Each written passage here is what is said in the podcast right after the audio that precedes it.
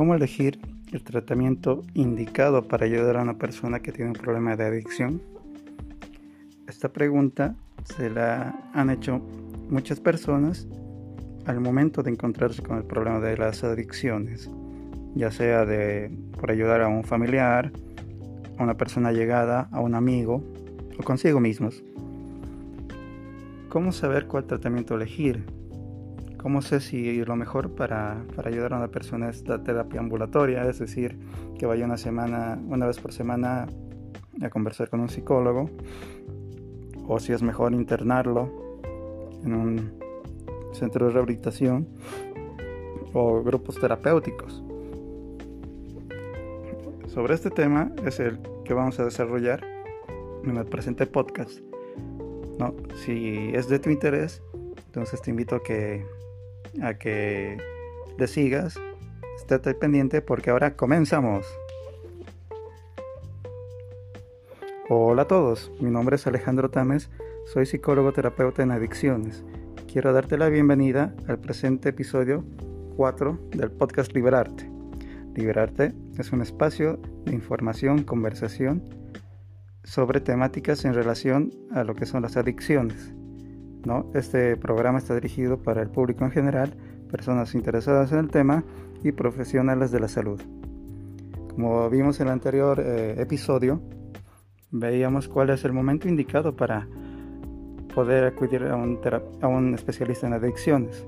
¿no? Como el tema se hizo muy extenso, esta es una continuación, es la segunda parte, donde vamos a ver cómo elegir un tratamiento adecuado e indicado para ayudar a una persona con un problema de adicción. Es, así que sin, dar más vueltas en el asunto, vamos a empezar.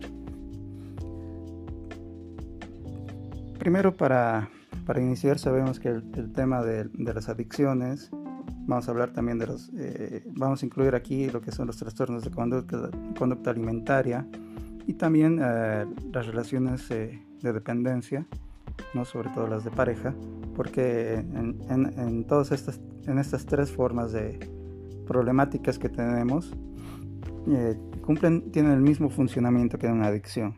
¿no? Es difícil de dejar a una persona, por ejemplo, las relaciones de pareja violenta, las, relaciones tóxicas, son relaciones que son una persona le es difícil dejarlo, no, no pueden vivir sin él, sin ella, no, tal como pasa en una adicción, no puedo vivir sin, sin alcohol, sin la marihuana, sin los juegos en red, sin el celular, y lo propio pasa con lo que son las conductas eh, eh, alimentarias, ¿no? Una persona que no puede estar, eh, no puede imaginarse comer, comer más que tres hojas de lechuga, por ejemplo, ¿no? En un caso de una anorexia restrictiva o una persona que después de darse un atracón no puede estar tranquila mientras no se va al baño a vomitar, ¿no? Entonces en estos, en estas en estos cuadros vamos a ver que eh, comparten cierto funcionamiento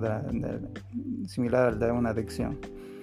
En estos casos, eh, lo que siempre se nos ha enseñado, ya sea en, las escuelas, en las universidades a nivel académico o espacios de formación, es que para ayudar a una persona que tenga alguno de estos problemas, primero la persona tiene que reconocer que tiene un problema ¿no? Eh, es decir, yo reconozco que tengo que soy un alcohólico, yo reconozco que tengo problemas con la comida porque soy anoréxica, yo reconozco que no puedo vivir sin, sin pareja, no soy codependiente, ¿no? Pero eh, lo que nos decían antiguamente, y bueno, lamentablemente hasta la fecha, eh, algunos especialistas es que si una persona no reconoce que tiene un problema de, de este tipo, no se le puede ayudar, ¿no? Evidentemente, lo ideal, lo importante es que la persona eh, reconozca que tenga un problema porque eso nos facilita mucho el, trabajo, porque la persona ya está asumiendo cierta responsabilidad de ese problema que, que tiene, que llámese codependencia, anorexia, bulimia o drogadicción, ¿no? que hay algo de eso que es eh, que tiene cierta responsabilidad esta persona. ¿no? Entonces, eh, mientras no haya eso, eh, al inicio muchos especialistas antiguamente te decían eso, incluso lo siguen haciendo. Entonces, ¿qué, ¿qué, pasa si llega un adolescente que quiere hablarte de otra cosa que no, que no es en relación a las drogas, a la anorexia, a su pareja? Eh, eh, he llegado a escuchar a personas donde que decían, no, no puedo ayudarle.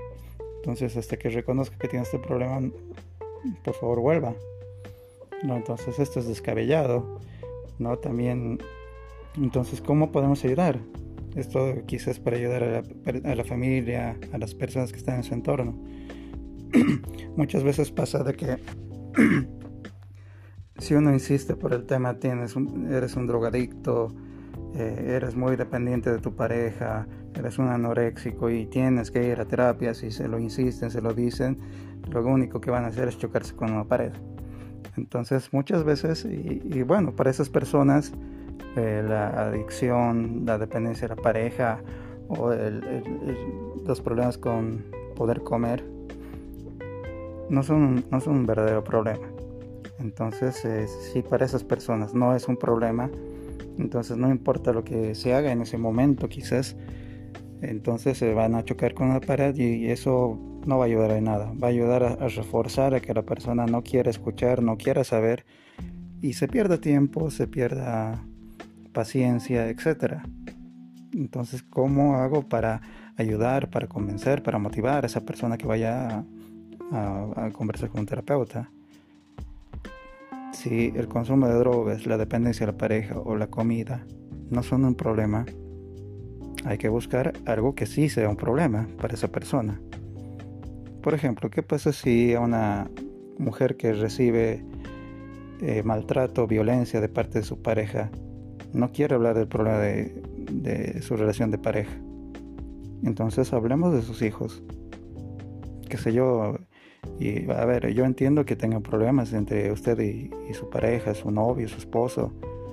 Pero qué tal eh, si conversamos? Eh, no sé cómo ha visto a sus hijos desde que usted empezó esta relación o cómo está el rendimiento escolar de sus hijos, ¿no? Eh, entonces hay eh, por ese lado se puede entrar o en, el, en la persona que consume drogas eh, se le puede decir, che, a mí me preocupa, me, me parece que estás muy deprimido, tienes mucha ansiedad, te pones muy nervioso.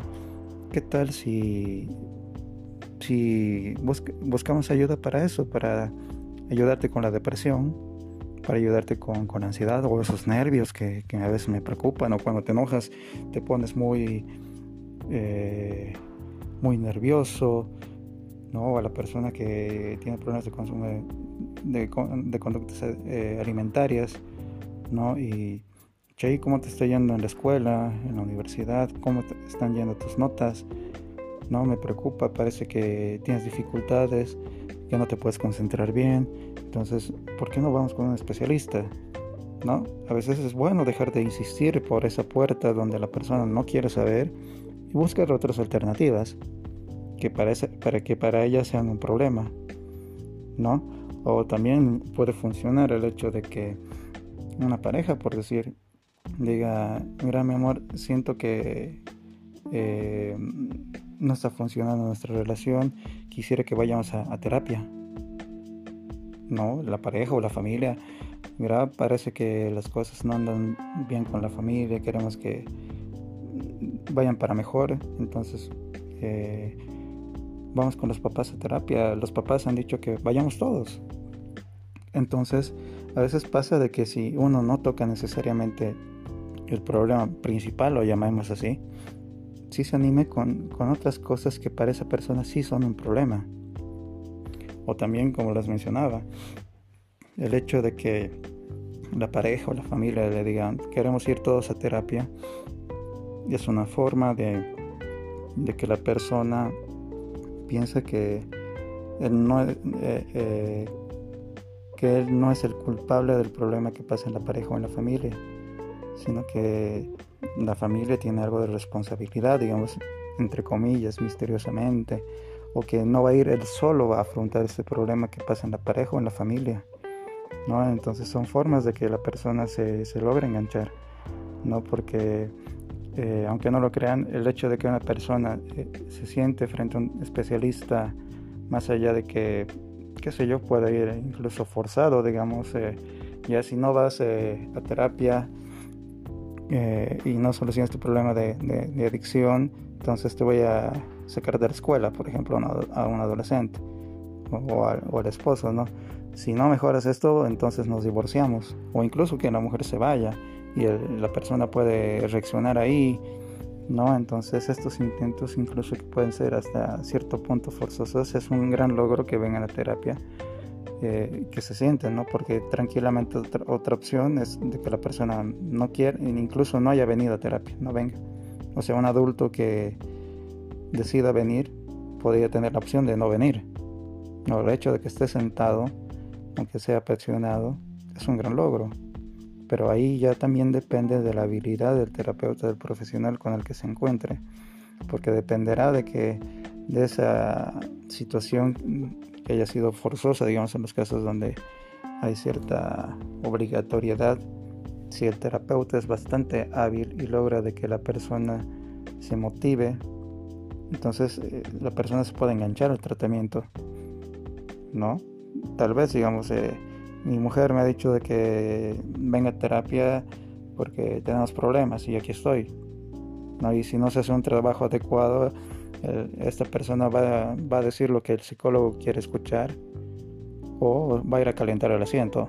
Entonces aquí depende mucho de la habilidad del profesional con el que se haga el trabajo, donde podrá buscar distintas alternativas distintas estrategias para mover a la persona de ese lugar de incomodidad o como, ya les mencionaba, que vayan a terapia con la familia, entonces se trabajará con la familia sobre algún problema y después se puede enganchar con el problema de, la adicción o con la pareja, ¿no? Entonces hay distintas formas de motivar a una persona.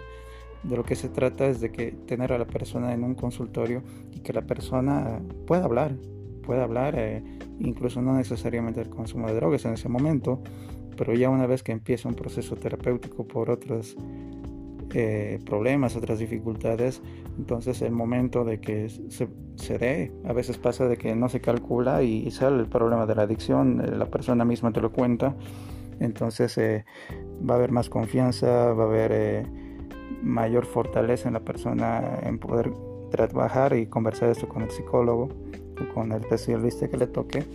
Entonces, eso, este es un punto ideal.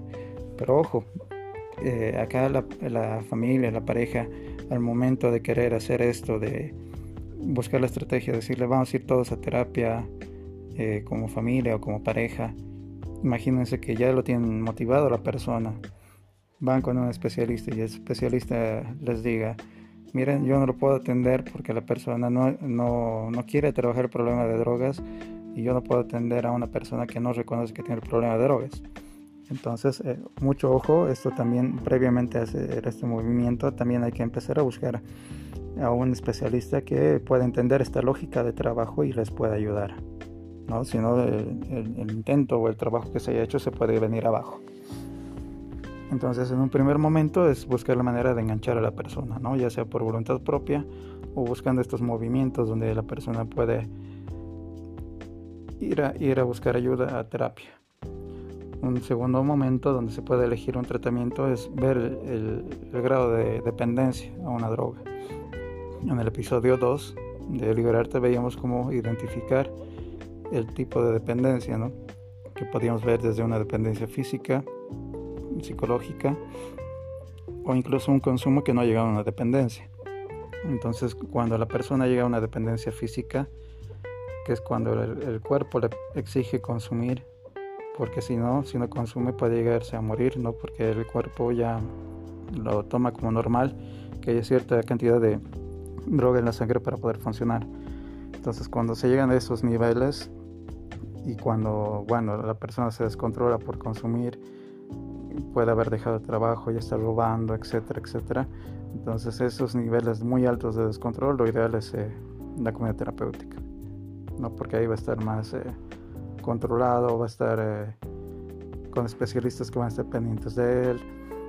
Eh, también está el tema de, bueno, lo ideal es buscar cuando se llegan a estos grados, a estos estados, de que la comunidad terapéutica cuente con apoyo médico ¿no? y que le pueda brindar la medicación para poder manejar esta situación problemática que tenga, ¿no? para que no sienta ansiedad por consumir, para que mm, pueda sobrellevar y manejar de una mejor forma lo que es el síndrome de abstinencia, etcétera, ¿no?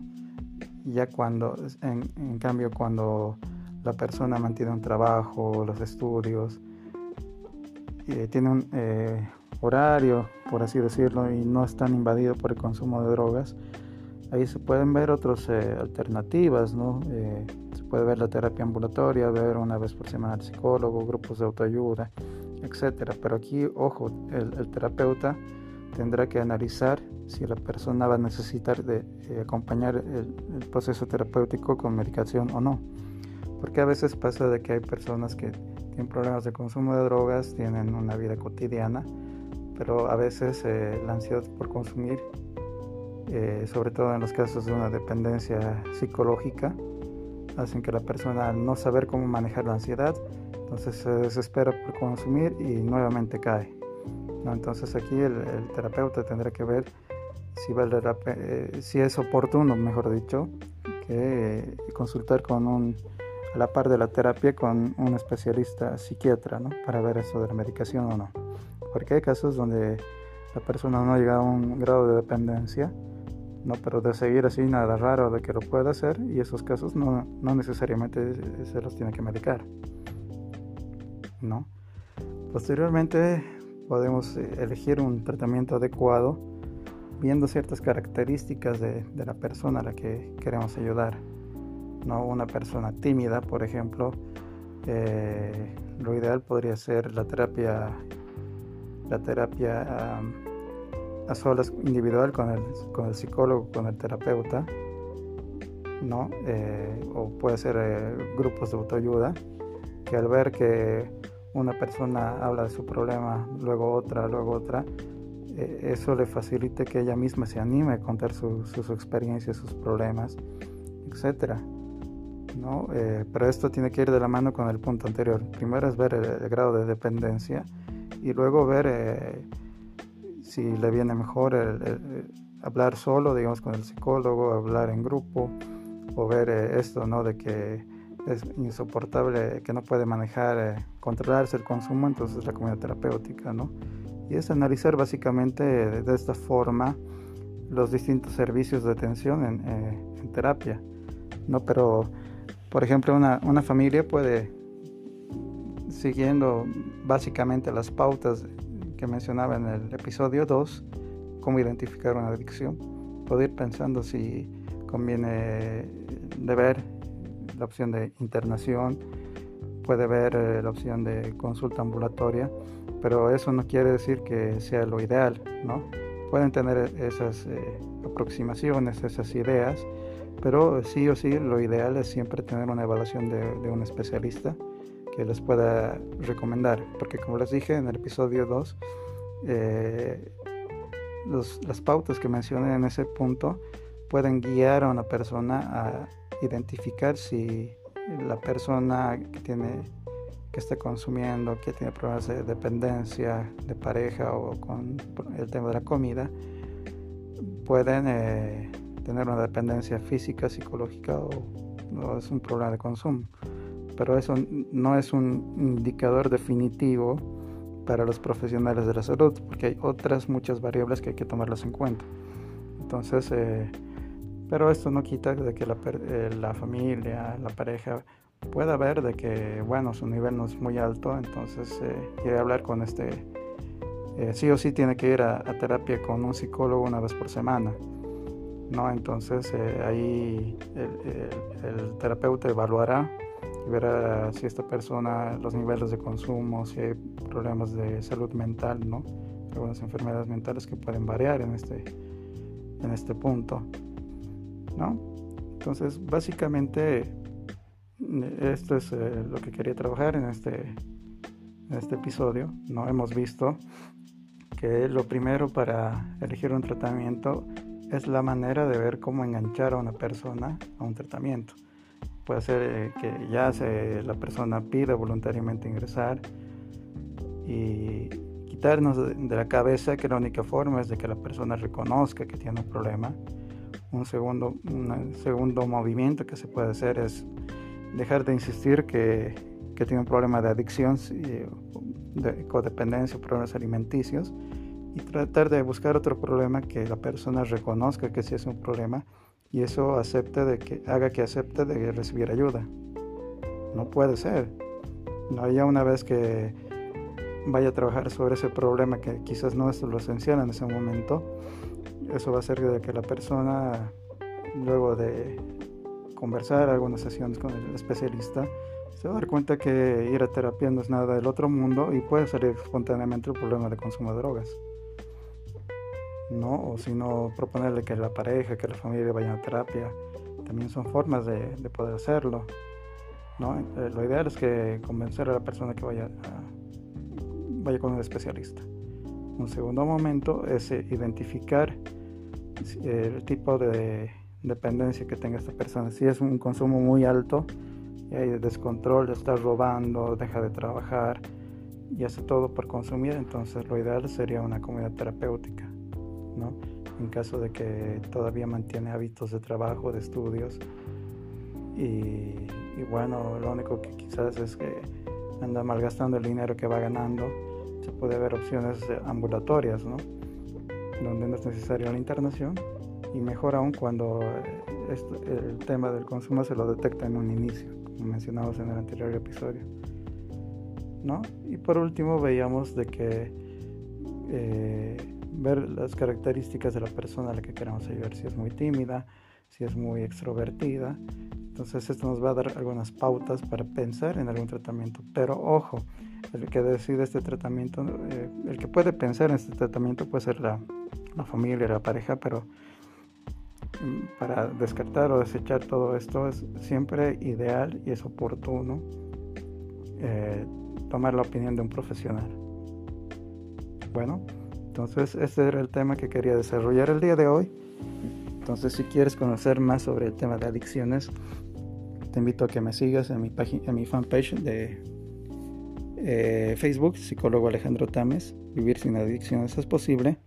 ¿no? Si tienes alguna pregunta, duda o quieres hacer algún comentario, te invito a que me lo dejes, eh, ¿no? porque esto me va a ayudar a mejorar cada vez más este espacio de conversación, información y formación para las personas que estén interesadas en la temática.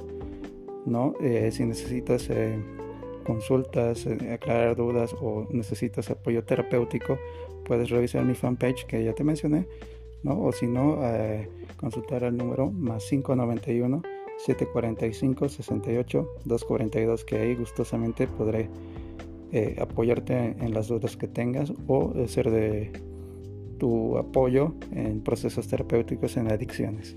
Sin nada más que decir, me despido y hasta el próximo encuentro. Saludos.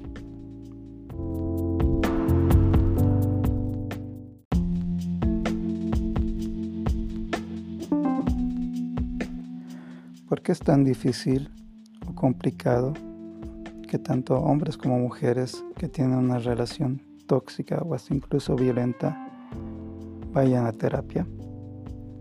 Esta pregunta es bastante común en la actualidad porque lamentablemente los casos de violencia de pareja van cada vez en aumento. ¿Cómo entender a aquella mujer que es maltratada, agredida, humillada por su pareja y que no es capaz de poder separarse de él? ¿Cómo entender a aquel hombre que no es capaz de darse cuenta del daño que le está haciendo a su pareja. Es sobre este tema sobre el cual vamos a, vamos a trabajar en el presente episodio. Entonces, si el tema es de tu interés, te invito a que me sigas, ponte atento, porque comenzamos. Hola a todos, mi nombre es Alejandro Tames, soy psicólogo terapeuta en adicciones. Te quiero dar la bienvenida al quinto episodio del programa podcast Liberarte. Liberarte es un espacio de conversación e información sobre temáticas relacionadas con las adicciones, el cual está dirigido a la población en general, personas interesadas en el tema, profesionales de la salud y del área social. Pero entonces muchos dirán, eh, Alejandro, eh, tú, tú, dices que el, programa está destinado para hablar sobre las adicciones y hoy te pones a hablar sobre relaciones violentas. ¿Cómo podemos entender esto? Esto debido a que las relaciones de codependencia o relaciones tóxicas o de violencia tienen cierto funcionamiento similar al de las adicciones. ¿no? Imagínense eh, el alcohólico que no puede dejar el alcohol, que es algo que le hace daño. No, no puede separarse de aquello que le hace daño. Entonces imagínense el caso de una mujer que es agredida, sufre de violencia de pareja, pero sin embargo no puede separarse de la pareja. Entonces si se dan cuenta hay cierta similitud eh, eh, en cuanto a alguien que consume una, determinada droga a alguien que puede tener una relación de pareja violenta. Pero entonces, ¿cómo entendemos eh, que en la actualidad se dan estas relaciones de pareja violenta? Vamos a empezar haciendo una lectura de, cómo se entendía socialmente antes las relaciones de pareja. Antes la relación de pareja, el matrimonio, la familia, eran eh, instituciones que tenían su peso, tenían su importancia eh, antiguamente, ¿no? Uno para casarse tenía que estar muy seguro porque era hacerse la idea de que iba a ser tu compañera de por vida incluso porque no, no se contemplaba la idea del divorcio. No, era apuntar a construir con alguien, a luchar con alguien y por alguien, tener una vida juntos, esforzarse lo mejor que se pueda para salir adelante, tener una casa, tener hijos, tener familia, etc. ¿No? Pero lamentablemente lo que pasa actualmente no, no va por ese lado. ¿No? Ahora, ¿qué es lo que pasa? Hay parejas, hay, hay eh, familias, bueno, perdón, hay parejas que eh, empiezan una relación y en un determinado momento se les ocurre, ¿no? Ah, creo que me gusta esta muchacha, creo que estoy enamorado, pero no estoy segura del todo de este, este joven. Y al final deciden, eh, deciden casarse. Bueno, me caso y veremos qué pasa. Y si la cosa no funciona, si no funciona la relación, pues me divorcio.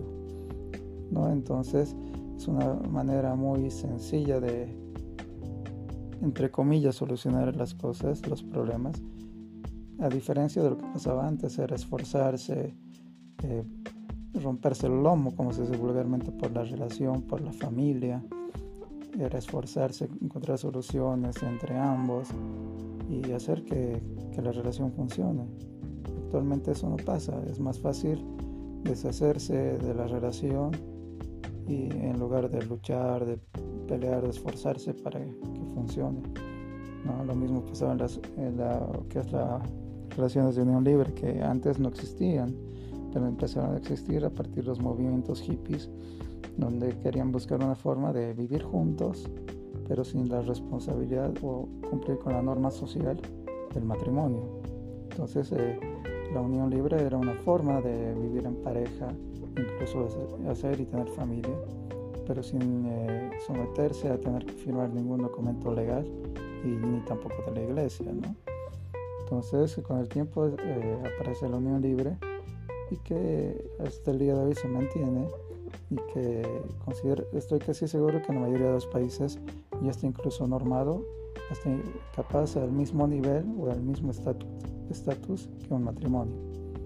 ¿no? Entonces aquí ocurre lo mismo, parejas que se juntan, se me ocurre, o he escuchado alguna vez, eh, muchachos que tres meses están como pareja, como enamorados con novios, y se les ocurre convivir. ¿no? Y es la misma lógica.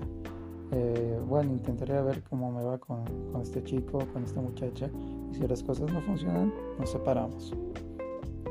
Entonces, aquí vemos cómo eh, la pareja ido perdiendo su peso, su importancia en la sociedad, al punto que por eso, si se dan cuenta, son los grandes índices de divorcio de personas eh, que están casadas y se separan en un corto tiempo. ¿no? Personas que se casan dos, tres años y, luego se separan. ¿no? Y también nos muestra la dificultad para resolver problemas.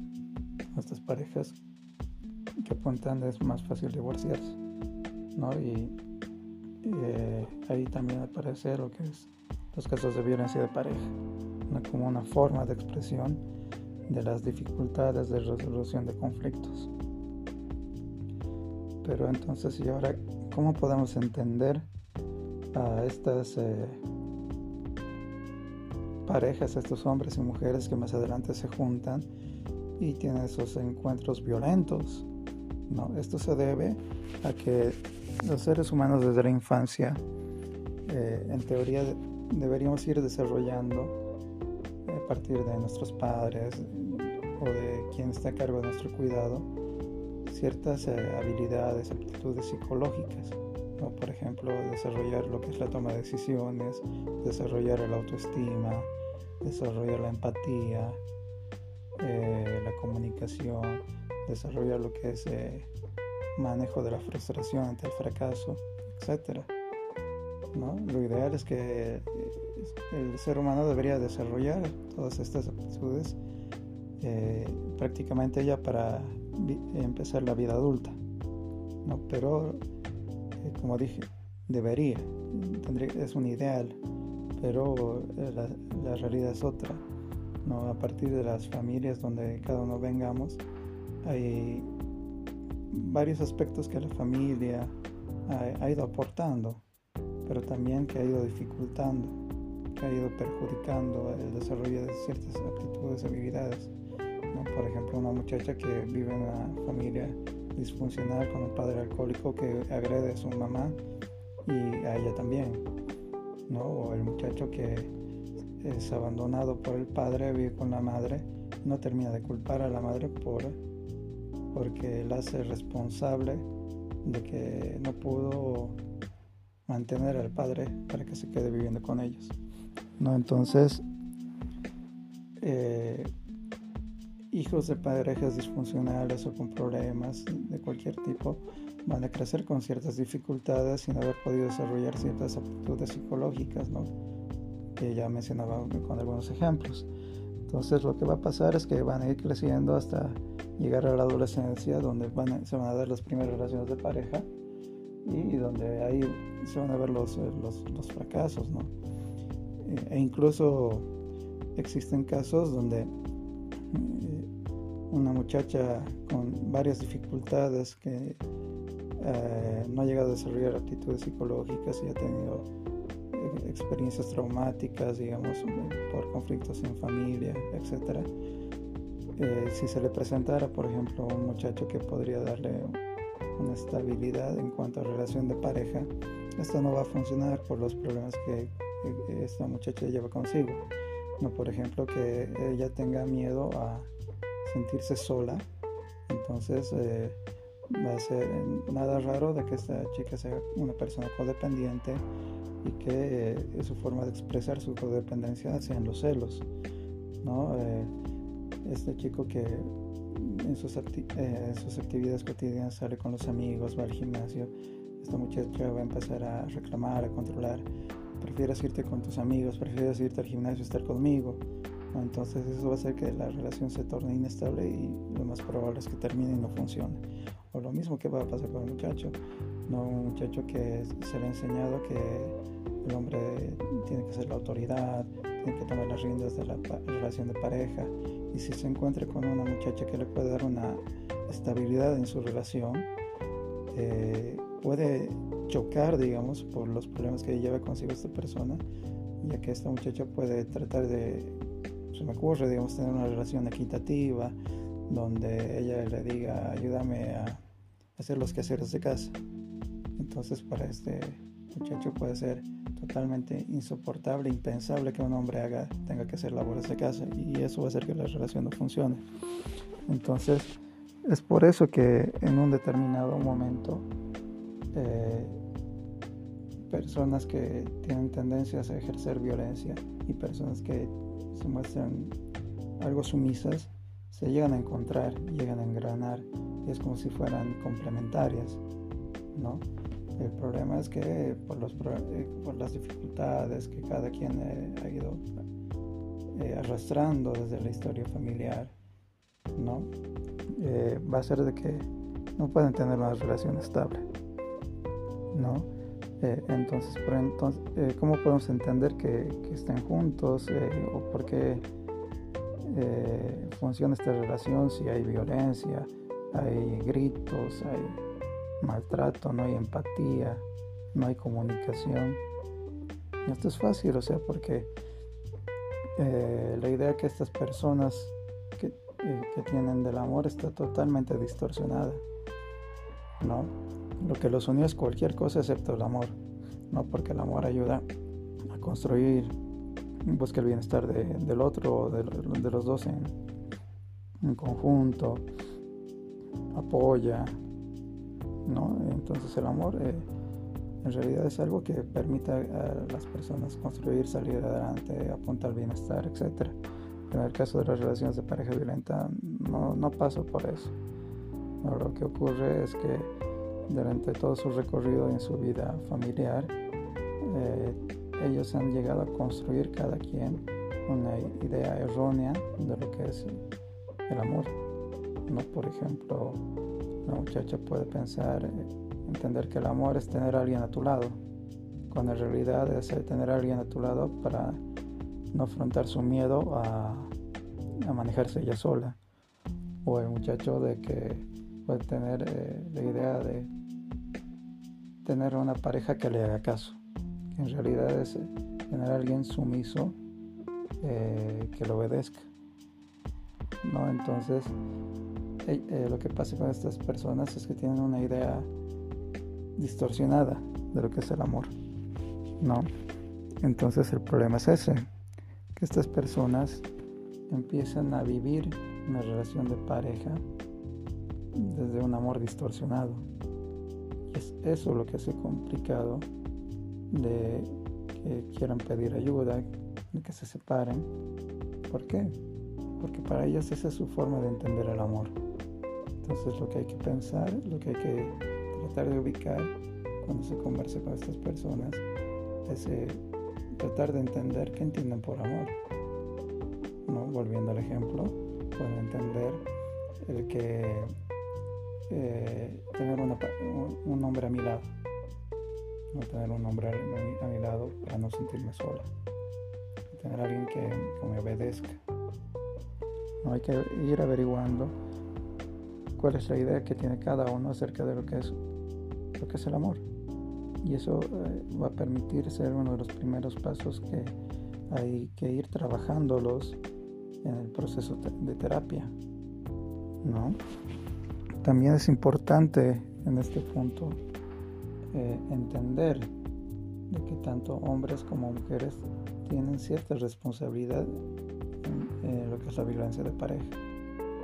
Ojo, con esto no estoy diciendo que las mujeres tienen la culpa de hacerse golpear. No, no quiero decir para nada eso. Pero si se dan cuenta, a ver, pónganse a pensar la relación que ustedes pueden tener con, con su pareja, con su esposo o alguna relación que hayan tenido.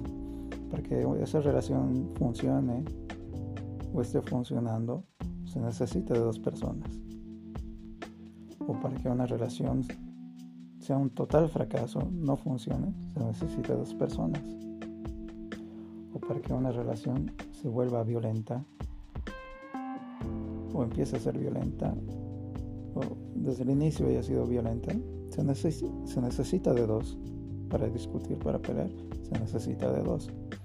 Entonces eh, habrá que pensar qué es lo que pasa que estas personas los une algo tan destructivo que es la violencia y no son capaces de, buscar ayuda, de separarse o incluso hasta de denunciar, porque esa es una gran incógnita, ¿no? Muchas veces es el tema de la violencia, pero si se dan cuenta no es, no es hacer la denuncia hasta eh, con todas sus consecuencias. No, lamentablemente en la mayoría de los casos es eh, dejar el caso a medias, eh, firmar un documento de, de desestimiento y eso es lo que pasa entonces hay que ver qué tiene cada uno que ver, tanto el hombre como la mujer, para que se mantenga una relación de pareja violenta.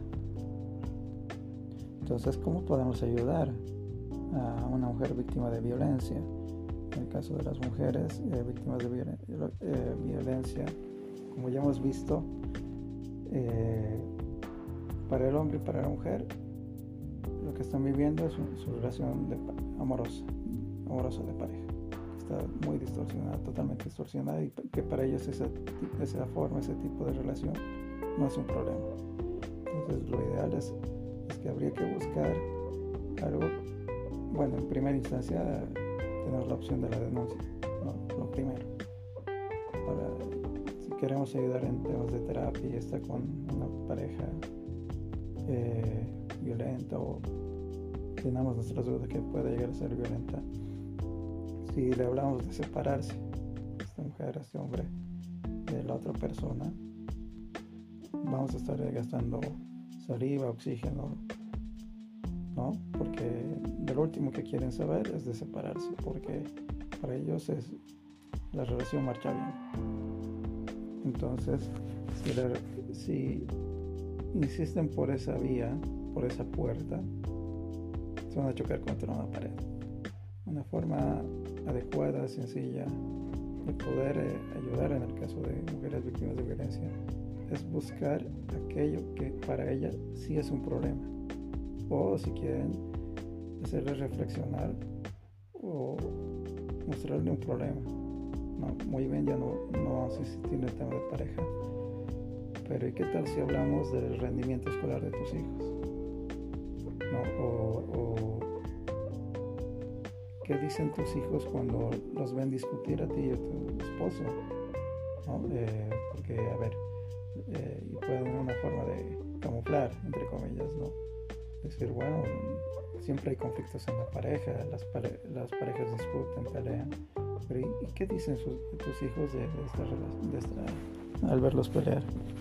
Entonces, el hecho de motivar a que una persona vaya a terapia sin la necesidad de, de que se trabaje de forma inicial el problema real es un gran logro. Basta de que se lo convenza de que haya terapia por otro problema. Es un gran logro porque ahí depende, bueno, bastante la vida del terapeuta, de poder enganchar a la persona, de que más adelante pueda trabajarse el tema de, esto de la violencia, de ser víctima de violencia. En el caso de, los hombres, ser, quien ejerce violencia, ¿no? En el caso de los hombres se puede hacer lo propio, ¿no? A mí, eh, mira, hermano, compadre, me preocupa tu, tu, forma de reaccionar, te pones muy nervioso, parece que te, como que te quiere dar un ataque de nervios. Sería bueno que tal vez vayas a terapia.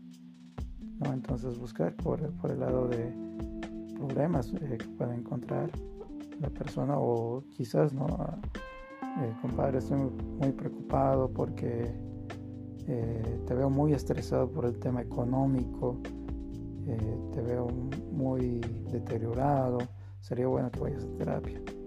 ¿Para qué hablas esto? Para que te sientas mejor y no te, te afecte. entonces esta es una forma ideal para poder ayudar a, personas que tienen problemas de, violencia de pareja. Bueno, hasta aquí eh, era lo que quería compartir con ustedes. ¿no? Eh, vamos a hacer un breve resumen ¿no? donde hemos visto cuál era la situación de antes y a la situación actual del lugar de la familia, de la pareja en la sociedad, donde hemos visto que está totalmente degradada actualmente, no a nadie le importa esforzarse por eh, luchar por la pareja, más fácil la separación, el divorcio, etc.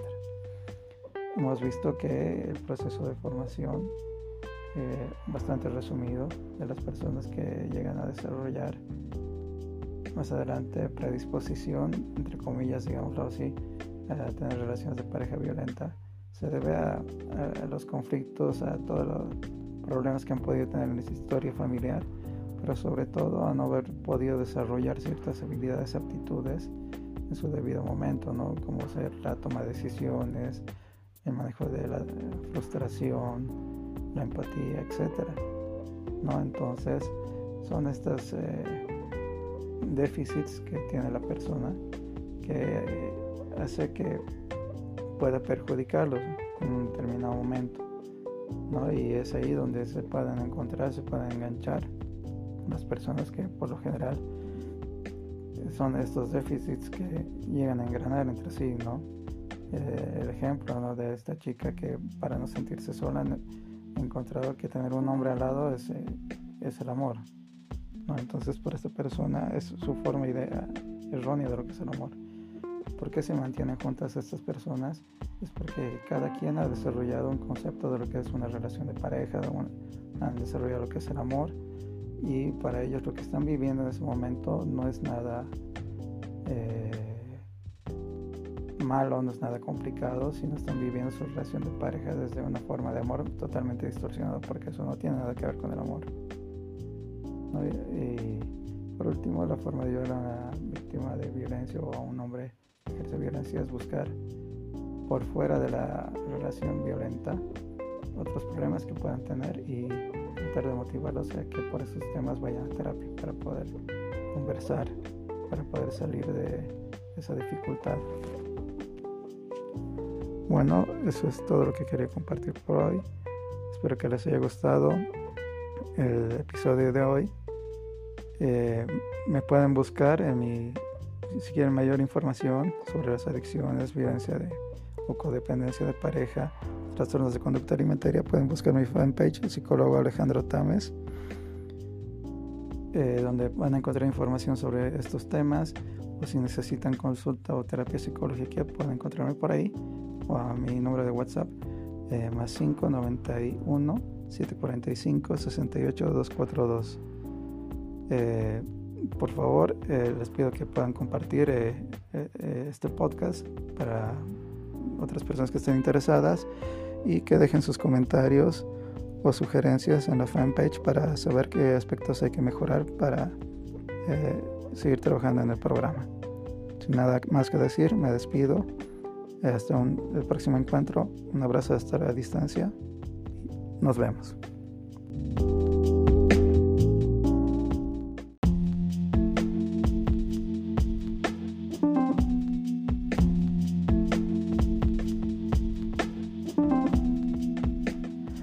¿Por qué es tan difícil o complicado que tanto hombres como mujeres que tienen una relación tóxica o hasta incluso violenta vayan a terapia? Esta pregunta es bastante común en la actualidad porque lamentablemente los casos de violencia de pareja van cada vez en aumento. ¿Cómo entender a aquella mujer que es maltratada, agredida, humillada por su pareja y que no es capaz de poder separarse de él? ¿Cómo entender a aquel hombre que no es capaz de darse cuenta del daño que le está haciendo a su pareja? Es sobre este tema sobre el cual vamos a, vamos a trabajar en el presente episodio. Entonces, si el tema es de tu interés, te invito a que me sigas, ponte atento porque comenzamos. Hola a todos, mi nombre es Alejandro Tames, soy psicólogo terapeuta en adicciones. Te quiero dar la bienvenida al quinto episodio del programa podcast Liberarte. Liberarte es un espacio de conversación e información sobre temáticas relacionadas con las adicciones, el cual está dirigido a la población en general, personas interesadas en el tema, profesionales de la salud y del área social pero entonces muchos dirán, eh, Alejandro, eh, tú, dices que el, programa está destinado para hablar sobre las adicciones y hoy te pones a hablar sobre relaciones violentas. ¿Cómo podemos entender esto? Esto debido a que las relaciones de codependencia o relaciones tóxicas o de violencia tienen cierto funcionamiento similar al de las adicciones. ¿no? Imagínense eh, el alcohólico que no puede dejar el alcohol, que es algo que le hace daño. No, no puede separarse de aquello que le hace daño. Entonces imagínense el caso de una mujer que es agredida, sufre de violencia de pareja, pero sin embargo no puede separarse de la pareja. Entonces, si se dan cuenta, hay cierta similitud eh, eh, en cuanto a alguien que consume una, determinada droga a alguien que puede tener una relación de pareja violenta. Pero entonces, ¿cómo entendemos eh, que en la actualidad se dan estas relaciones de pareja violenta? Vamos a empezar haciendo una lectura de cómo se entendía socialmente antes las relaciones de pareja. Antes la relación de pareja, el matrimonio, la familia, eran eh, instituciones que tenían su peso, tenían su importancia eh, antiguamente, ¿no? Uno para casarse tenía que estar muy seguro porque era hacerse la idea de que iba a ser tu compañera de por vida, incluso porque no, no se contemplaba la idea del divorcio era apuntar a construir con alguien, a luchar con alguien y por alguien, tener una vida juntos, esforzarse lo mejor que se pueda para salir adelante, tener una casa, tener hijos, tener familia, etc. ¿No? Pero lamentablemente lo que pasa actualmente no, no va por ese lado. ¿No? Ahora, ¿qué es lo que pasa? Hay parejas, hay, eh, familias, bueno, perdón, hay parejas que empiezan una relación y en un determinado momento se les ocurre, ¿no? Ah, creo que me gusta esta muchacha, creo que estoy enamorado, pero no estoy segura del todo de este, este joven. Y al final deciden, eh, deciden casarse. Bueno, me caso y veremos qué pasa. Y si la cosa no funciona, si no funciona la relación, pues me divorcio. ¿no? Entonces es una manera muy sencilla de entre comillas, solucionar las cosas, los problemas. A diferencia de lo que pasaba antes, era esforzarse, eh, romperse el lomo, como se dice vulgarmente, por la relación, por la familia. Era esforzarse, encontrar soluciones entre ambos y hacer que, que la relación funcione. Actualmente eso no pasa, es más fácil deshacerse de la relación y en lugar de luchar, de pelear, de esforzarse para funcione. Lo mismo pasaba en las, que las relaciones de unión libre, que antes no existían, pero empezaron a existir a partir de los movimientos hippies, donde querían buscar una forma de vivir juntos, pero sin la responsabilidad o cumplir con la norma social del matrimonio. Entonces, eh, la unión libre era una forma de vivir en pareja, incluso hacer y tener familia pero sin eh, someterse a tener que firmar ningún documento legal y ni tampoco de la iglesia. ¿no? Entonces, con el tiempo eh, aparece la unión libre y que hasta el día de hoy se mantiene que considero, estoy casi seguro que en la mayoría de los países ya está incluso normado, hasta capaz al mismo nivel o al mismo estatus que un matrimonio. ¿no? Entonces aquí ocurre lo mismo, parejas que se juntan se me ocurre, o he escuchado alguna vez, eh, muchachos que tres meses están como pareja, como enamorados con novios, y se les ocurre convivir. Y es la misma lógica. Eh, bueno, intentaré ver cómo me va con, este chico, con esta muchacha, si las cosas no funcionan, nos separamos. Entonces, aquí vemos como eh, la pareja ha ido perdiendo su peso, su importancia en la sociedad, al punto que por eso si se dan cuenta son los grandes índices de divorcio de personas eh, que están casadas y se separan en un corto tiempo. ¿no? Personas que se casan dos, tres años y luego se separan. ¿no? Y también nos muestra la dificultad para resolver problemas. Estas parejas que apuntan es más fácil divorciarse. Y, eh, ahí también aparece lo que es los casos de violencia de pareja, como una forma de expresión de las dificultades de resolución de conflictos. Pero entonces, ¿y ahora cómo podemos entender a estas eh, parejas, estos hombres y mujeres que más adelante se juntan y tienen esos encuentros violentos? ¿no? Esto se debe a que los seres humanos desde la infancia, eh, en teoría, deberíamos ir desarrollando eh, a partir de nuestros padres, o de quien está a cargo de nuestro cuidado ciertas habilidades, aptitudes psicológicas, ejemplo desarrollar lo que es la toma de decisiones, desarrollar el autoestima, desarrollar la empatía, eh, la comunicación, desarrollar lo que es eh, manejo de la frustración ante el fracaso, etc. Lo ideal es que el ser humano debería desarrollar todas estas aptitudes eh, prácticamente ya para empezar la vida adulta.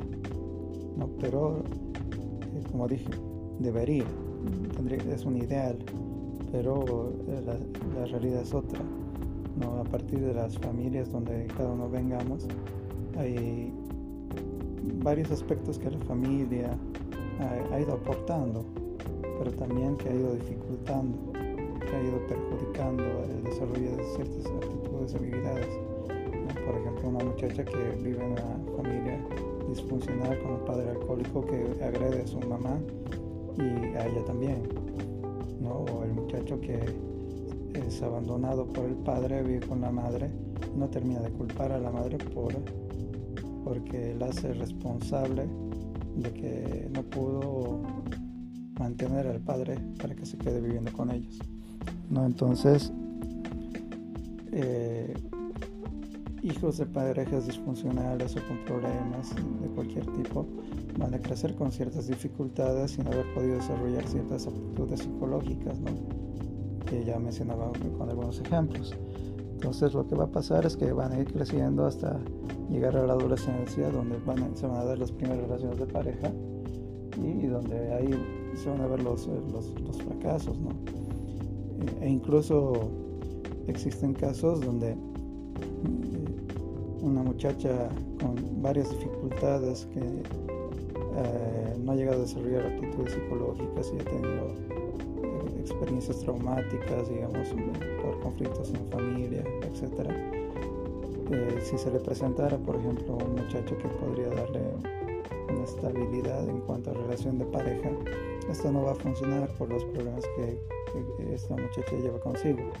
No, por ejemplo, que ella tenga miedo a sentirse sola, entonces eh, va a ser nada raro de que esta chica sea una persona codependiente y que eh, su forma de expresar su codependencia en los celos. ¿no? Eh, este chico que en sus, eh, sus, actividades cotidianas sale con los amigos, va al gimnasio, esta muchacha va a empezar a reclamar, a controlar, prefieres irte con tus amigos, prefieres irte al gimnasio, estar conmigo.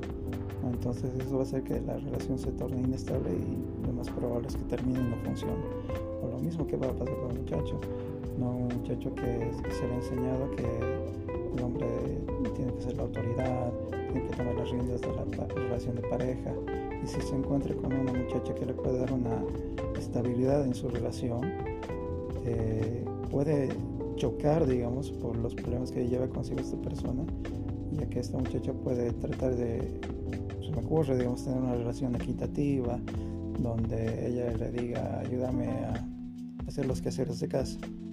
Entonces, para este muchacho puede ser totalmente insoportable, impensable que un hombre haga, tenga que hacer labores de casa y eso va a hacer que la relación no funcione.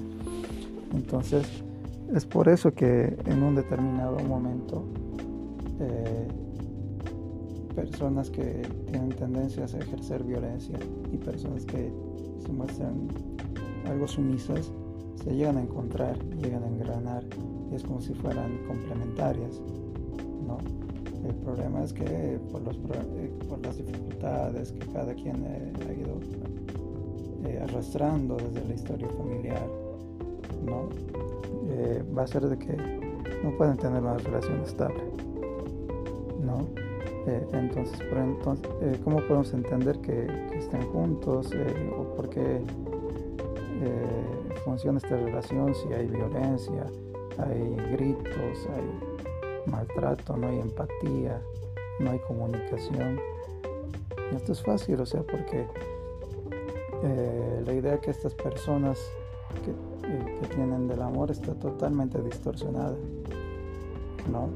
Lo que los unió es cualquier cosa excepto el amor, ¿no? Porque el amor ayuda a construir, busca el bienestar del otro o de, los dos en, en conjunto, apoya, ¿no? Entonces el amor eh, en realidad es algo que permite a las personas construir, salir adelante, apuntar al bienestar, etc. En el caso de las relaciones de pareja violenta no, no pasa por eso. lo que ocurre es que durante todo su recorrido en su vida familiar, eh, ellos han llegado a construir cada quien una idea errónea de lo que es el amor. ¿no? Por ejemplo, una muchacha puede pensar, entender que el amor es tener a alguien a tu lado, cuando en realidad es tener a alguien a tu lado para no afrontar su miedo a, a manejarse ella sola. O el muchacho de que puede tener eh, la idea de tener una pareja que le haga caso. En realidad es tener a alguien sumiso eh, que lo obedezca. ¿no? Entonces, eh, lo que pasa con estas personas es que tienen una idea distorsionada de lo que es el amor. ¿no? Entonces el problema es ese, que estas personas empiezan a vivir una relación de pareja desde un amor distorsionado. Es eso lo que hace complicado de que quieran pedir ayuda, que se separen. ¿Por qué? Porque para ellas esa es su forma de entender el amor. Entonces lo que hay que pensar, lo que hay que tratar de ubicar cuando se conversa con estas personas es eh, tratar de entender qué entienden por amor. ¿No? Volviendo al ejemplo, pueden entender el que eh, tener un hombre a mi lado, tener un hombre a mi, lado para no sentirme solo, tener alguien que, que me obedezca. No hay que ir averiguando cuál es la idea que tiene cada uno acerca de lo que es, lo que es el amor. Y eso eh, va a permitir ser uno de los primeros pasos que hay que ir trabajándolos en el proceso de terapia. ¿no? También es importante en este punto eh, entender que tanto hombres como mujeres tienen cierta responsabilidad en lo que es la violencia de pareja. Ojo, con esto no estoy diciendo que las mujeres tienen la culpa de hacerse golpear. No, no quiero decir para nada eso. Pero si se dan cuenta, a ver, pónganse a pensar la relación que ustedes puedan tener con, su pareja, con su esposo o alguna relación que hayan tenido. Para que esa relación funcione o esté funcionando, se necesita de dos personas o para que una relación sea un total fracaso, no funcione, se necesita dos personas. O para que una relación se vuelva violenta o empiece a ser violenta, desde el inicio haya sido violenta, se, se necesita de dos. Para discutir, para pelear, se necesita de dos. Entonces habrá que pensar qué es lo que pasa que estas personas los une algo tan destructivo que es la violencia y no son capaces de, buscar ayuda, de separarse o incluso tratar de denunciar, porque esa es una gran incógnita, ¿no? Muchas veces es el tema de la violencia, pero si se dan cuenta no es, es hacer la denuncia hasta eh, con todas sus consecuencias. No, lamentablemente en la mayoría de los casos es eh, dejar el caso a medias, eh, firmar un documento de, de desestimiento y eso es lo que pasa entonces hay que ver qué tiene cada uno que ver tanto el hombre como la mujer para que se mantenga una relación de pareja violenta entonces cómo podemos ayudar a una mujer víctima de violencia en el caso de las mujeres eh, víctimas de violencia como ya hemos visto para el hombre y para la mujer están viviendo es su, relación amorosa, amorosa de pareja. Está muy distorsionada, totalmente distorsionada y que para ellos esa forma, ese tipo de relación no es un problema. Entonces lo ideal es, habría que buscar algo, bueno, en primera instancia tener la opción de la denuncia, lo primero. Si queremos ayudar en temas de terapia y está con una pareja, eh, violenta o tenemos nuestras dudas que puede llegar a ser violenta, si le hablamos de separarse, esta mujer, este hombre, de la otra persona, vamos a estar gastando saliva, oxígeno, Porque lo último que quieren saber es de separarse, porque para ellos es la relación marcha bien. Entonces, si, insisten por esa vía, por esa puerta, se van a chocar contra una pared. Una forma adecuada, sencilla, de poder eh, ayudar en el caso de mujeres víctimas de violencia es buscar aquello que para ella sí es un problema. O si quieren hacerle reflexionar o mostrarle un problema. muy bien, ya no, no vamos a insistir en el tema de pareja. Pero ¿y qué tal si hablamos del rendimiento escolar de tus hijos? O, ¿Qué dicen tus hijos cuando los ven discutir a ti y a tu esposo?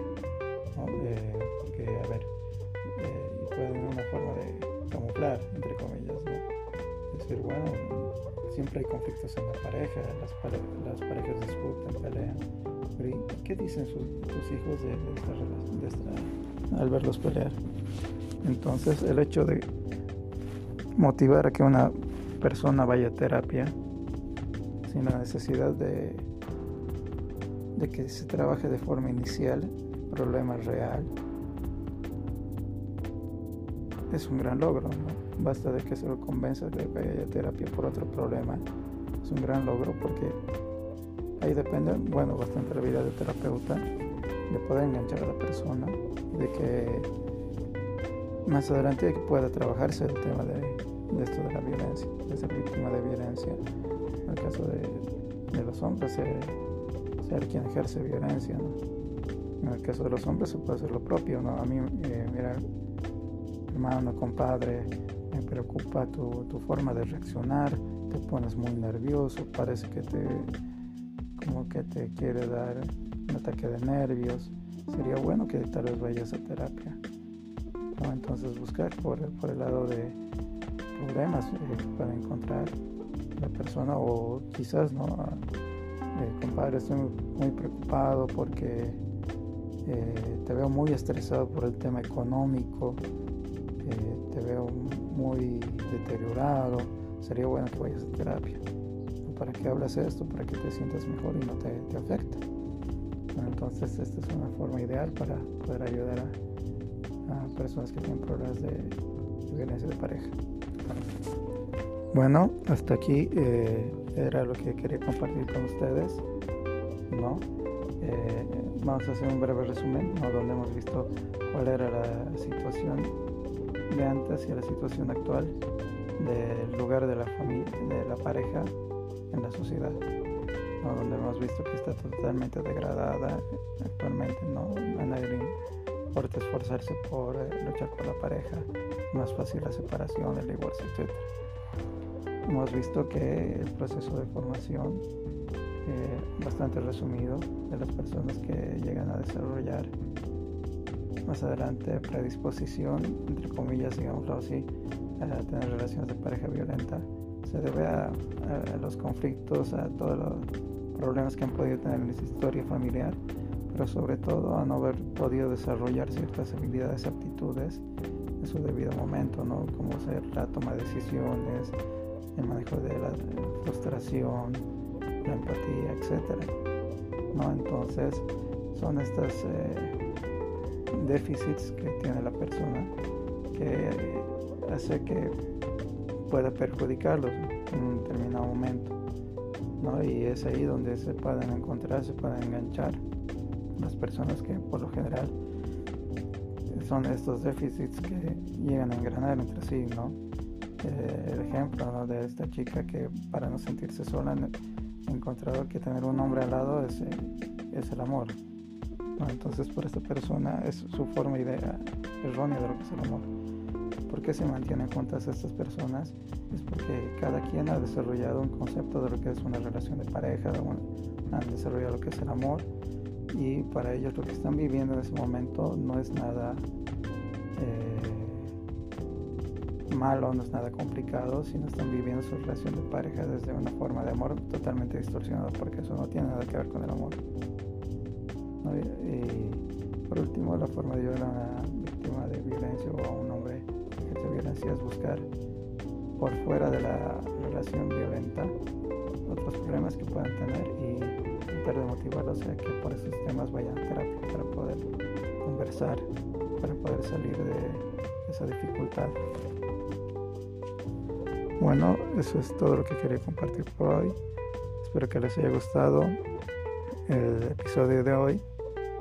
Eh, me pueden buscar en mi, si quieren mayor información sobre las adicciones, violencia de, o codependencia de pareja, trastornos de conducta alimentaria, pueden buscar mi fanpage, el psicólogo Alejandro Tames, eh, donde van a encontrar información sobre estos temas, o si necesitan consulta o terapia psicológica, pueden encontrarme por ahí, o a mi número de WhatsApp, eh, más 591 745 68 242.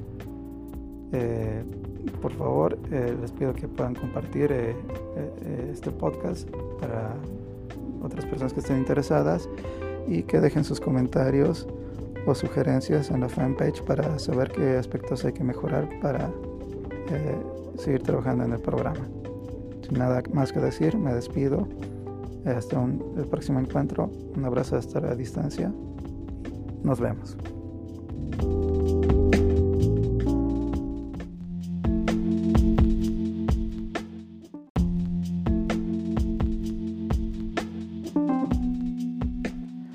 ¿Por qué es tan difícil o complicado que tanto hombres como mujeres que tienen una relación tóxica o hasta incluso violenta vayan a terapia?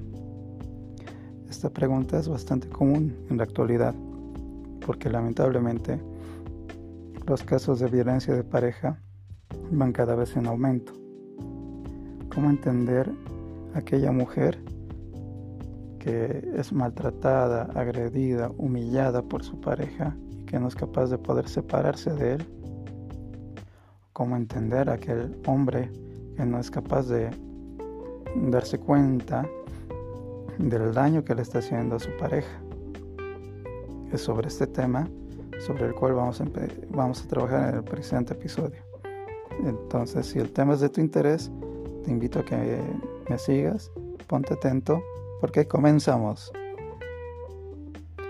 Hola a todos, mi nombre es Alejandro Tames, soy psicólogo terapeuta en adicciones. Te quiero dar la bienvenida al quinto episodio del programa podcast Liberarte. Liberarte es un espacio de conversación e información sobre temáticas relacionadas con las adicciones, el cual está dirigido a la población en general, personas interesadas en el tema, profesionales de la salud y del área social pero entonces muchos dirán, eh, Alejandro, eh, tú, dices que el, programa está destinado para hablar sobre las adicciones y hoy te pones a hablar sobre relaciones violentas. ¿Cómo podemos entender esto? Esto debido a que las relaciones de codependencia o relaciones tóxicas o de violencia tienen cierto funcionamiento similar al de las adicciones. ¿no? Imagínense eh, el alcohólico que no puede dejar el alcohol, que es algo que le hace daño. No, no puede separarse de aquello que le hace daño. Entonces imagínense el caso de una mujer que es agredida, sufre de violencia de pareja, pero sin embargo no puede separarse de la pareja. Entonces si se dan cuenta hay cierta similitud eh, en cuanto a alguien que consume una determinada droga a alguien que puede tener una relación de pareja violenta. Pero entonces, ¿cómo entendemos eh, que en la actualidad se dan estas relaciones de pareja violenta? Vamos a empezar haciendo una lectura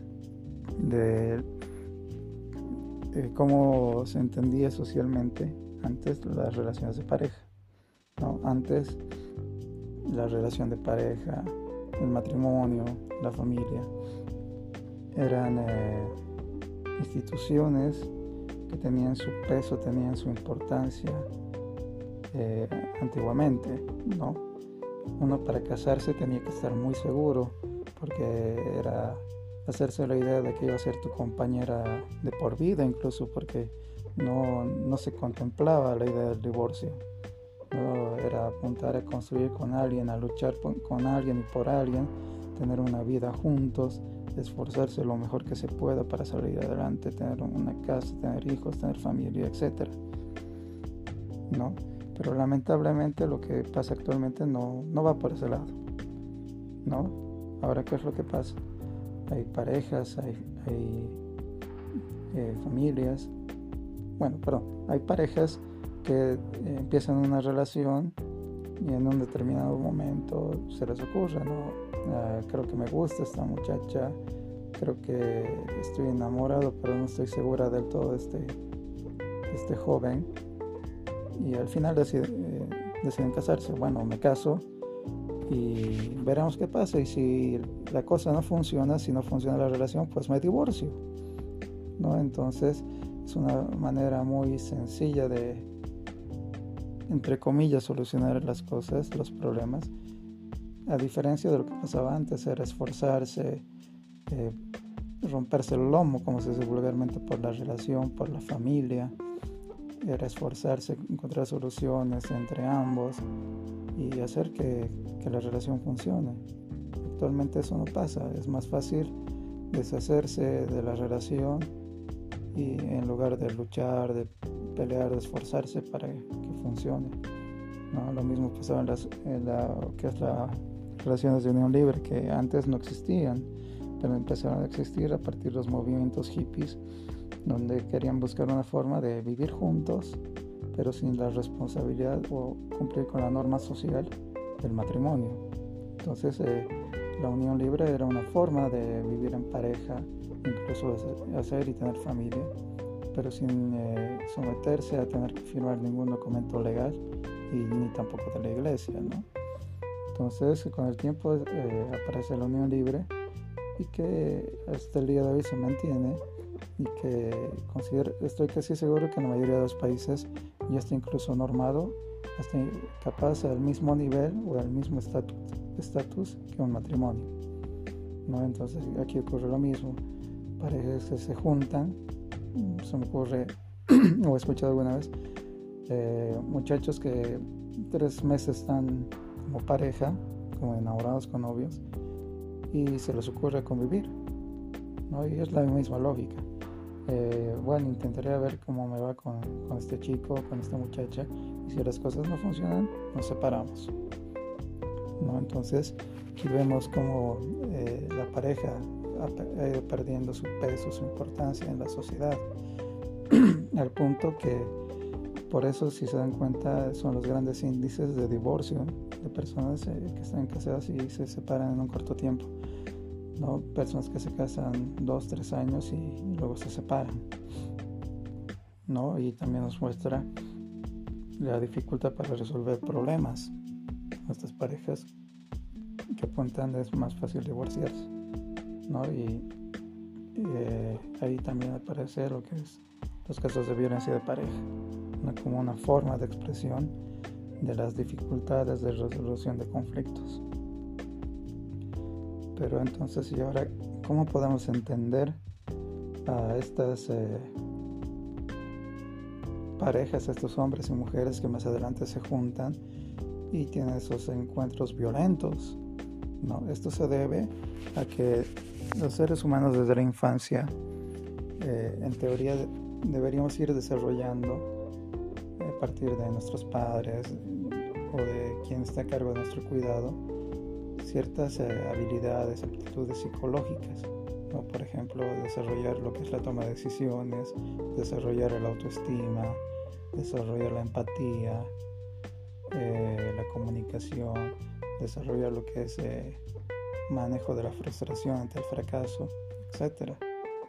Lo ideal es que el ser humano debería desarrollar todas estas aptitudes prácticamente ya para empezar la vida adulta, ¿no? Pero, eh, como dije, debería, es un ideal, pero la, la, realidad es otra, ¿no? A partir de las familias donde cada uno vengamos, hay varios aspectos que la familia, ha, ido aportando, pero también que ha ido dificultando, que ha ido perjudicando el desarrollo de ciertas aptitudes y habilidades.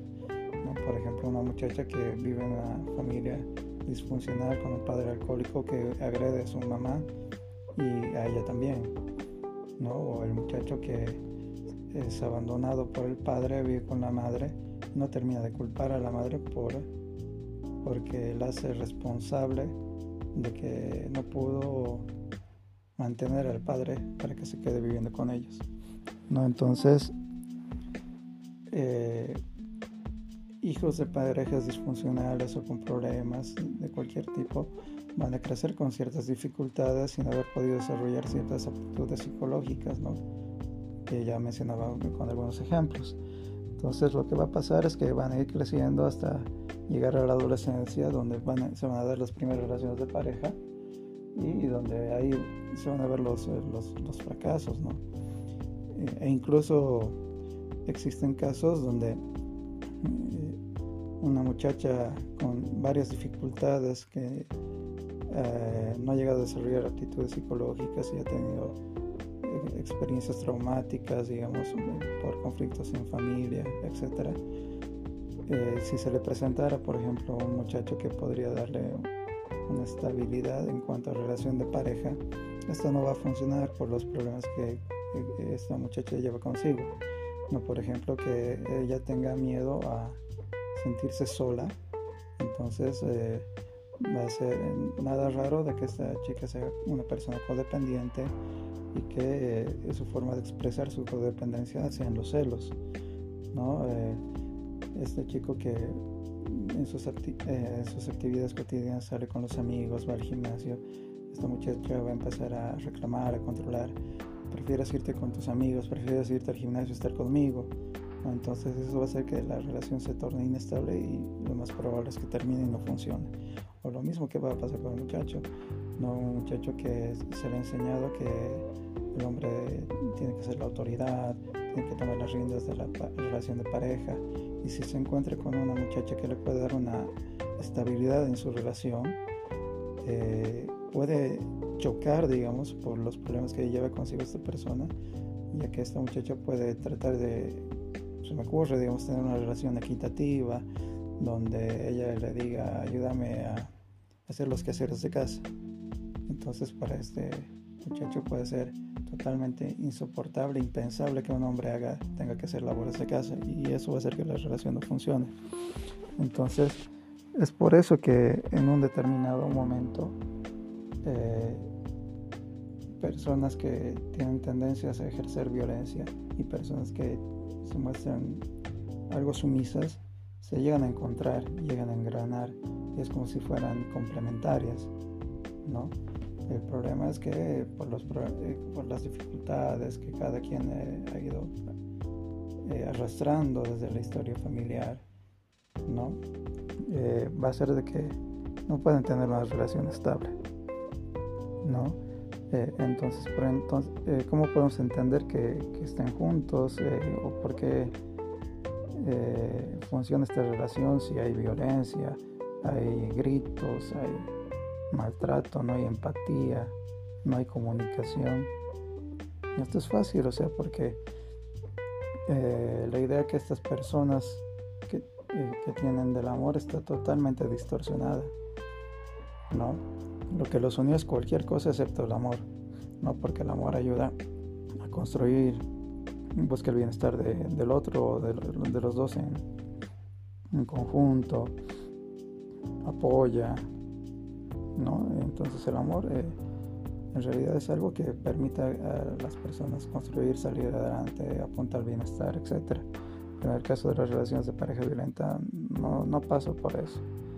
lo que ocurre es que durante todo su recorrido en su vida familiar, eh, ellos han llegado a construir cada quien una idea errónea de lo que es el amor.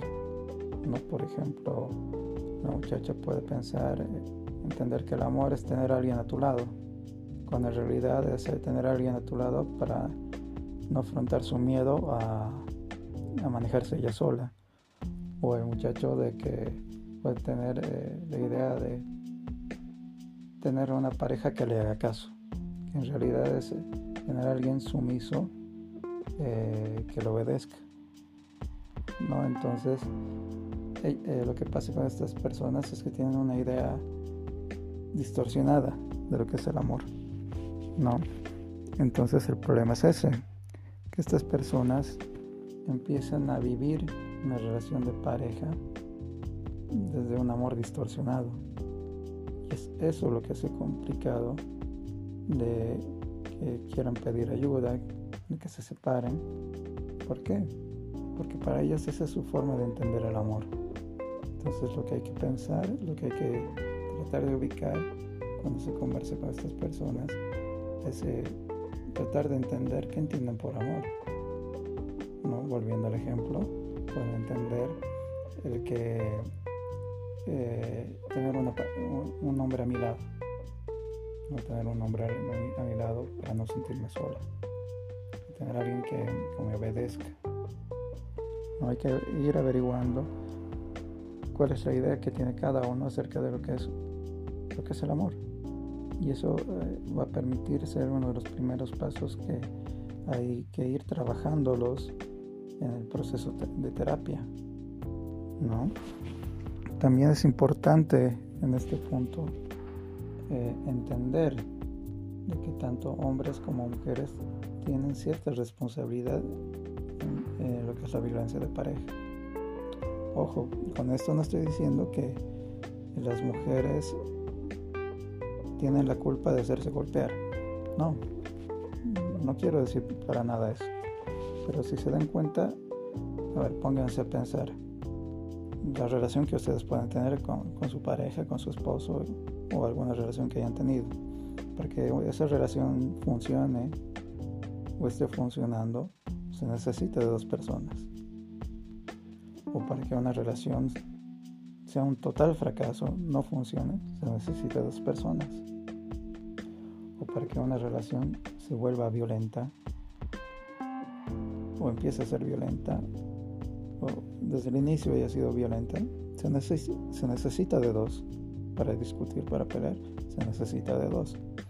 Entonces habrá que pensar qué es lo que pasa que estas personas los une algo tan destructivo que es la violencia y no son capaces de de buscar ayuda, de separarse o incluso hasta de denunciar, porque esa es una gran incógnita, ¿no? Muchas veces es el tema de la violencia, pero si se dan cuenta no es, no es hacer la denuncia hasta eh, con todas sus consecuencias. No, lamentablemente en la mayoría de los casos es eh, dejar el caso a medias, eh, firmar un documento de, de desestimiento y eso es lo que pasa, entonces hay que ver qué tiene cada uno que ver, tanto el hombre como la mujer, para que se mantenga una relación de pareja violenta. Entonces, ¿cómo podemos ayudar a una mujer víctima de violencia? En el caso de las mujeres eh, víctimas de violencia, como ya hemos visto, para el hombre y para la mujer lo que están viviendo es su, relación amorosa, amorosa de pareja. Está muy distorsionada, totalmente distorsionada y que para ellos esa, esa forma, ese tipo de relación no es un problema. Entonces lo ideal es, que habría que buscar algo, bueno, en primera instancia tener la opción de la denuncia, lo primero. Ahora, si queremos ayudar en temas de terapia y está con una pareja eh, violenta o tenemos nuestras dudas que puede llegar a ser violenta, si le hablamos de separarse, esta mujer, este hombre, de la otra persona, vamos a estar gastando saliva, oxígeno, ¿no? Porque lo último que quieren saber es de separarse, porque para ellos es la relación marcha bien. Entonces, si, si insisten por esa vía, por esa puerta, se van a chocar contra una pared. Una forma adecuada, sencilla de poder eh, ayudar en el caso de mujeres víctimas de violencia es buscar aquello que para ellas sí es un problema. O si quieren hacerles reflexionar o mostrarle un problema. muy bien, ya no, no vamos a insistir el tema de pareja. Pero ¿y qué tal si hablamos del rendimiento escolar de tus hijos? O, qué dicen tus hijos cuando los ven discutir a ti y a tu esposo. Eh, porque, a ver, eh, y pueden una forma de camuflar, entre comillas, ¿no? Decir, bueno, siempre hay conflictos en la pareja, las, las parejas discuten, pelean. Pero ¿y, qué dicen tus hijos de, esta relación, de esta, al verlos pelear? Entonces, el hecho de motivar a que una persona vaya a terapia sin la necesidad de, de que se trabaje de forma inicial el problema real es un gran logro basta de que se lo convenza de que haya terapia por otro problema es un gran logro porque ahí depende bueno bastante la vida del terapeuta de poder enganchar a la persona de que más adelante pueda trabajarse el tema de de esto de la violencia, de ser víctima de violencia. En el caso de, de los hombres, ser, ser, quien ejerce violencia. ¿no? En el caso de los hombres se puede hacer lo propio. ¿no? A mí, eh, mira, hermano, compadre, me preocupa tu, tu, forma de reaccionar, te pones muy nervioso, parece que te como que te quiere dar un ataque de nervios. Sería bueno que tal vez vayas a terapia. ¿no? Entonces buscar por, por el lado de, problemas eh, que puede encontrar la persona o quizás no eh, compadre estoy muy preocupado porque eh, te veo muy estresado por el tema económico te veo muy deteriorado sería bueno que vayas a terapia para que hablas esto para que te sientas mejor y no te, te afecte entonces esta es una forma ideal para poder ayudar a, a personas que tienen problemas de violencia de pareja bueno, hasta aquí eh, era lo que quería compartir con ustedes, ¿no? Eh, vamos a hacer un breve resumen, ¿no? Donde hemos visto cuál era la situación de antes y la situación actual del lugar de la familia, de la pareja en la sociedad, ¿no? Donde hemos visto que está totalmente degradada actualmente, ¿no? A nadie le importa esforzarse por eh, luchar por la pareja, más fácil la separación, el divorcio, etc.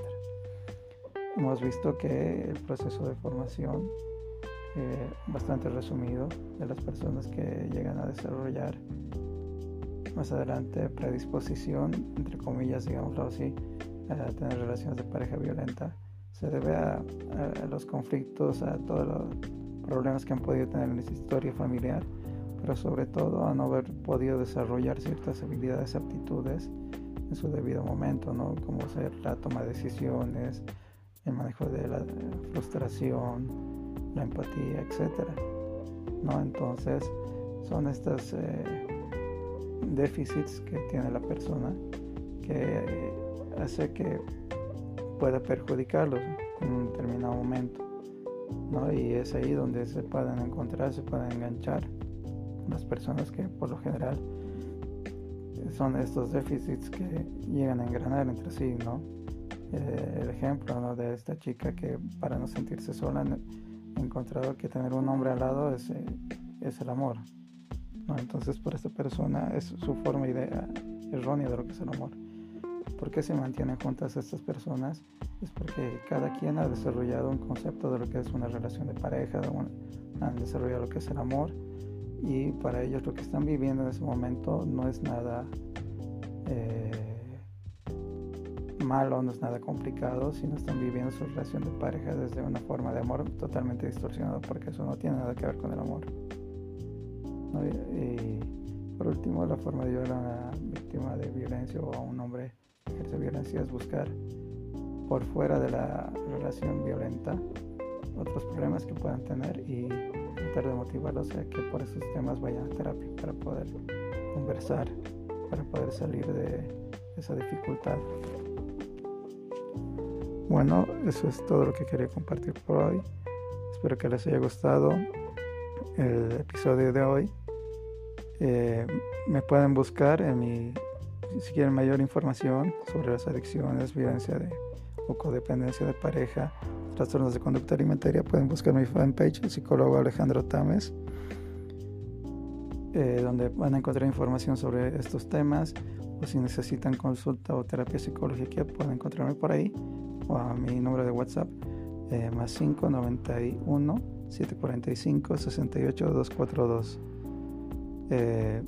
por favor eh, les pido que puedan compartir este podcast para otras personas que estén interesadas y que dejen sus comentarios o sugerencias en la fanpage para saber qué aspectos hay que mejorar para eh, seguir trabajando en el programa. Sin nada más que decir, me despido. Hasta el próximo encuentro. Un abrazo hasta la distancia. Nos vemos.